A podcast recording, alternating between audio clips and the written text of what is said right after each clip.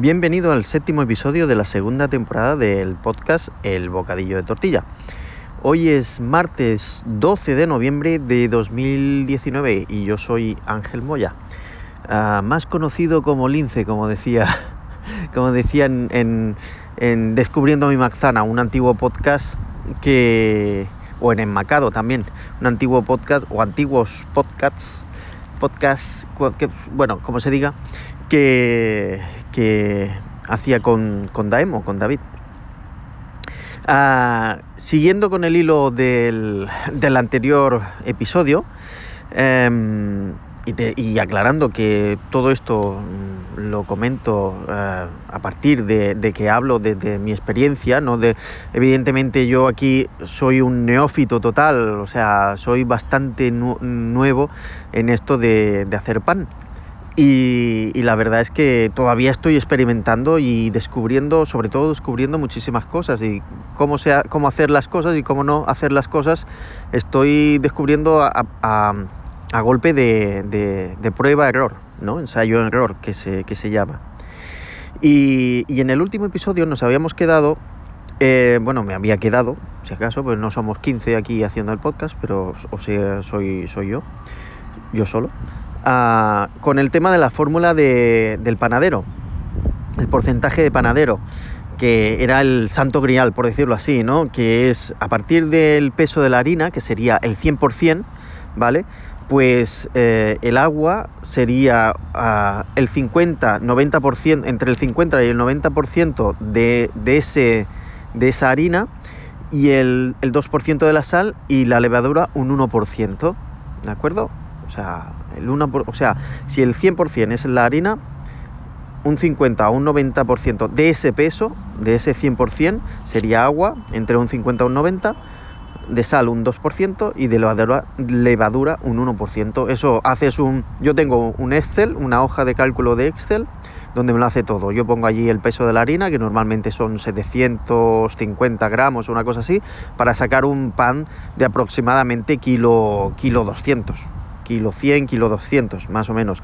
Es lo suficiente que, o sea, es lo que necesito yo para que me dure tres días y pueda hacer bocadillos para, para la familia. Seguramente ahora con el aumento de la familia, pues ya veremos si más adelante no tengo que pensarme en hacer dos panes de kilo y pico para todos los bocadillos. Pero bueno, así, así hay que adaptarse, hay que adaptarse y esperemos que mm, entonces, eh, pues eh, tenga unos panes o, haga unos panes más decentes de, que, de lo que hago ahora, a pesar de que mi mujer me dice, redice y, y mil, veces, mil, veces dice uh, que, que, están buenísimos, que ella le, le encanta esos panes. A mí también, es cierto porque me gusta, me gusta más que no el comprado. O sea, ahora de hecho, cuando llevamos una temporada o una semana o semana y pico que estamos uh, comprando pan, echas de menos el, pan que tú haces. Pero bueno, ahora estamos en un momento bastante intenso, sobre todo con el, con el nacimiento de, mi hijo y que, que, que o sea, que no puedes eh, explayarte o no puedes eh, experimentar todo aquello que, que, te gustaría, ¿no? Pero bueno, se va haciendo a ratos, se va haciendo lo que se puede y, y bueno, mmm, ahí va, hoy estamos. Otro tema, uh, bueno, otro tema, del mismo tema, quiero decir. ¿Cómo empecé yo haciendo pan? Era con, no sé si lo, lo, comenté ya en el otro episodio, era con la panificadora. Con una panificadora que se tenía que tener, o sea, había que tener en cuenta con qué tanto por ciento de humedad uh, funciona la, esa panificadora. O sea, una de las informaciones que necesitas cuando tienes una panificadora del Lidl, de, de Taurus, de, de, la marca que sea, uh, pues ¿qué, qué tanto, con qué tanto por ciento trabaja. O sea, si pues una panificadora según pues trabaja con un 60%, pues trabaja con un uh, 62%, 68%. Eso lo irás viendo porque tú añades agua y luego ves cómo te quedan las masas, o sea, y cómo te queda de hecho el pan al final, ¿no? Si tú ves que te quedan unos panes muy resecos o unos panes demasiado uh, uh, mojados, digamos así, pues ahí empiezas a rectificar, ¿no? El qué tanto por ciento es el que tú necesitarías. Normalmente está entre un 60-65% de agua. También hay que tener en cuenta que muchas veces con, el santo grial, la fórmula del santo grial que yo aquí comento, ah, muchas veces no, necesitas eh, tenerlo en cuenta. Eso sí, tendrías que, eh, deberías tenerlo en cuenta si cambias de panificadora, por ejemplo. Si cambias de panificadora, igual un pan que yo que sé, con, con, unos, con una fórmula concreta te iba genial y resulta que ahora lo haces con esta panificadora y, te queda como, o sea, te queda totalmente diferente. Primero, revisa el tema del, agua, de la humedad, de, qué tanto con qué tanto por ciento funciona. Porque algunas veces es simplemente modificar ese, ese tanto por ciento y ya lo tienes. Igual son dos o tres puntos para arriba o para abajo.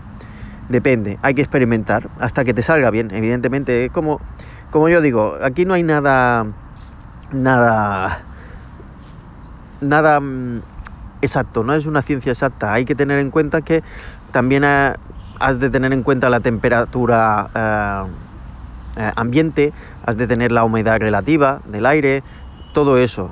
Tampoco vamos a ser aquí unos científicos ni, nada, pero solo has de tener en cuenta que eso te puede influir.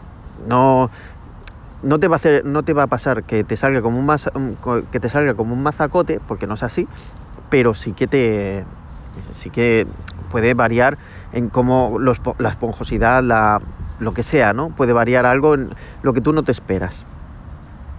Para bien o para mal para mal, evidentemente. Y bueno, después de hacer mucho tiempo con, el, pan, con, la panificadora, que bueno, pues ya más o menos, entre comillas, siempre lo ponemos entre comillas, ya dominaba el, método y nos salían unos panes bastante decentes, sobre todo depende también mucho la harina que utilices y, que des en el clavo, porque como des en el clavo con una harina que te guste y demás, eso ya no es un pan, es una golosina, porque te lo comes, bueno, al menos nosotros una vez recuerdo un pan que, hicimos con una harina muy concreta de ocho cereales y tal, que salía un pan que, que, vamos, que es que se comía solo, o sea, era, era, no podías parar, porque era así. Y entonces eh, dijimos, vamos a hacerlo un poco más malo, porque sí, es triste, es triste, pero es así, vamos a hacerlo un poco más malo y, vamos, a, vamos a mezclarlo con otras harinas para, que no sea tan, tan, tan, tan delicioso, ¿no? Y, así lo hicimos y, le pusimos un nombre. Pusimos el pan de la Sesi porque fue ella quien sugirió el cambiar la fórmula, ¿no? Variar un poco la fórmula. Y lo bueno es que, claro, sí, es cierto, no salió un, tan, un pan tan, tan goloso, pero sí que salió un pan muy bueno, muy, muy, muy bueno también. O sea que tenemos el mismo problema. O sea que, bueno, mm, claro, eh, una vez eh, te encuentras eso, es, muy difícil de parar de hacer pan. Quizás si, no te llama mucho la atención, pues igual un día lo dejas de hacer, ¿no?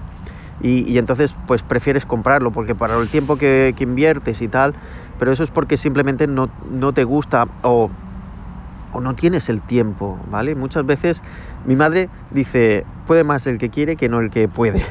Y tiene razón, porque el que quiere de verdad, o sea, busca el tiempo de donde sea, saca el tiempo de donde sea. Y algunas veces, pues, eh, esto es, lo ponemos de, de, excusa, eh, indicando que, pues, que no, que no tenemos tiempo, ¿no? Y realmente es que no nos apetece mucho el hacer el pan porque tiene mucho, mucho follón. Quien dice el pan dice otras cosas.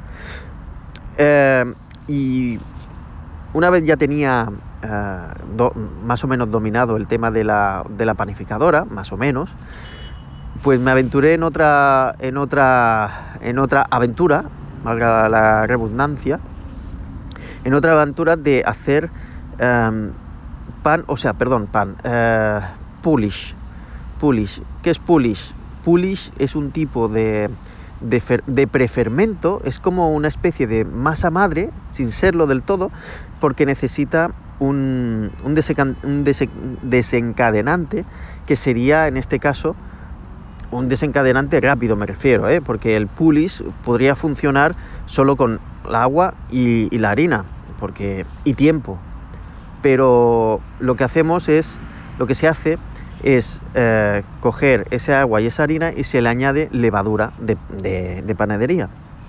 Y eso se deja reposar durante X tiempo, pues a partir de 3 horas ya se puede empezar a utilizar. Es una especie de prefermento que va muy bien para hacer un tipo de pan tipo, no sé cómo decirte, tipo chapata. Tipo chapata es un pan de aquellos, no sé si te has fijado, que es un pan como plano, eh, rectangular, que tiene una, una, una corteza fina, eh, crujiente, mm, según cómo, sí, es crujiente y por dentro es, es esponjoso, tiene mucho, mucho alveolo y también, bueno, más o menos alveolo, puede ser más denso o menos denso y también tiene, es, es de, ¿cómo decirte? De, es, húmedo por dentro, ¿vale? Es, es, tirando a húmedo, a un cierta, una cierta humedad.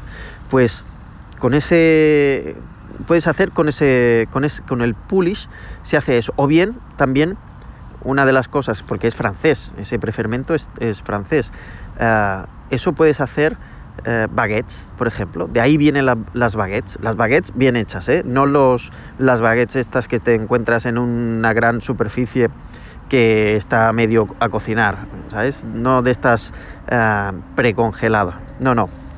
Me refiero a una baguette de verdad, una baguette buena, bien hecha. Y, y, y, así hice en el... Bueno, eso fue en las vacaciones, allí en el Vendrell. Eh, hice, hice este prefermento y, y, luego, siguiendo un libro que en una biblioteca de allí del, del pueblo pude sacar, un libro de un, de un cocinero, bueno, o de un... ¿Cómo sería? Un panadero, sí, un panadero francés en ese libro te, explicaba varias, varias recetas que me llamó la atención porque había para hacer uh, croissants y demás, ¿no? Que lo tengo apuntado y lo tengo que hacer porque es, algo, es un reto que tengo para mi mujer hacerle croissants de mantequilla como ella le gusta. O, sin mantequilla, es igual, pero a ella le encantan mucho los croissants. A mí no, me llaman tanto la atención, pero un día tengo que aprender a hacer croissants. Vamos, lo tengo, pero ahí clavadito. Bueno, a lo que iba el tema del, del o sea, simplemente cogí la receta de este, de este, de este libro y oye, un pan espectacular. Duraba tres días o así, o, bueno, tres días. que iba a decir cuatro, pero es que no, no nos duró cuatro días. Hice como una, una especie de bollos y subieron aquello, y unos alveolos, y una que evidentemente no tenían la profesionalidad de, de, cualquier panadero o de cualquier panadería que se precie. Evidentemente, lo tengo claro, pero me hizo tanta ilusión. Por una vez estaba diciendo, este pan sí que me gusta, este pan sí que me ha quedado bien. Me ha quedado bien. Bien, es muy, mejorable, pero, pero estaba tan orgulloso cuando lo normal eran las, decepciones. O sea, que siempre me decían, es que eres muy exigente, es que siempre te machacas mucho, es que no sé qué, es que no sé cuánto. Pues sí, pues sí, lo siento, pero, pero es así. Soy muy exigente conmigo mismo y sobre todo con aquello que quiero hacer muy bien. Y, no, no, no soporto que, que, me salga algo que yo te preveía hacer decentemente y resulta que no solo no ha salido decentemente, sino que ha salido por debajo de mis, eh, no sé, por debajo de mi control de calidad.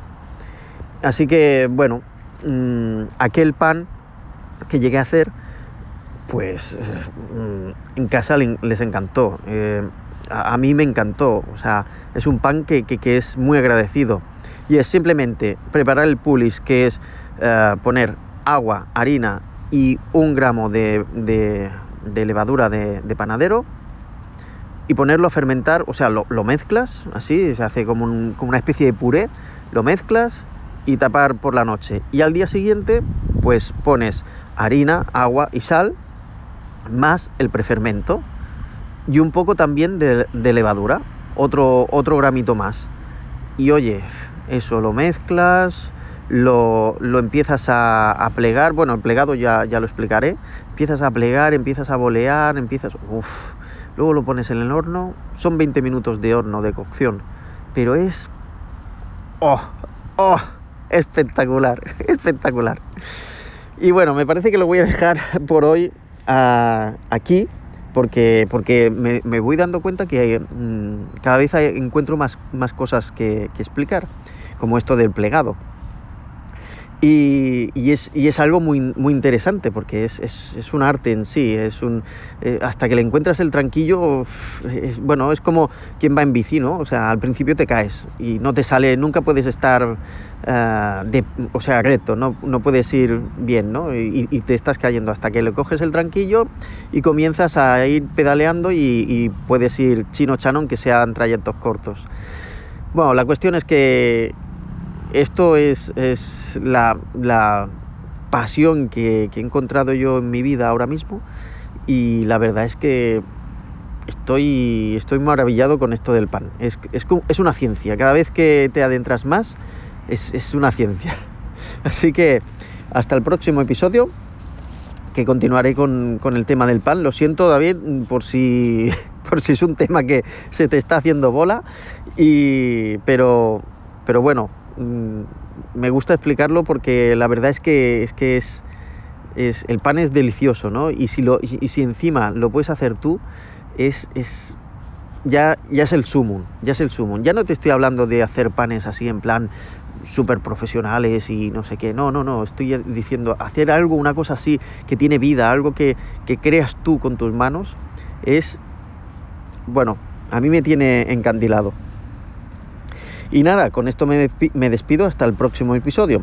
No sin, arte, no sin antes recordarte que puedes encontrarme como el Bocadillo de Tortilla Podcast en Encore, en iBox, en iTunes, en Twitter, en el canal de Telegram, que allí mm, es donde, donde me puedes pedir que pare de hablar del pan o que continúe o que me propongas otro tema que, que te gustaría comentar. Y finalmente en mi blog, en el bocadillo de tortilla. Las, las direcciones URLs eh, las pondré en el, como siempre, en el episodio del. en, en, las notas del, del episodio. Y nada más, por si no nos vemos, buenos días, buenas tardes y buenas noches. Chao, chao. Hasta luego.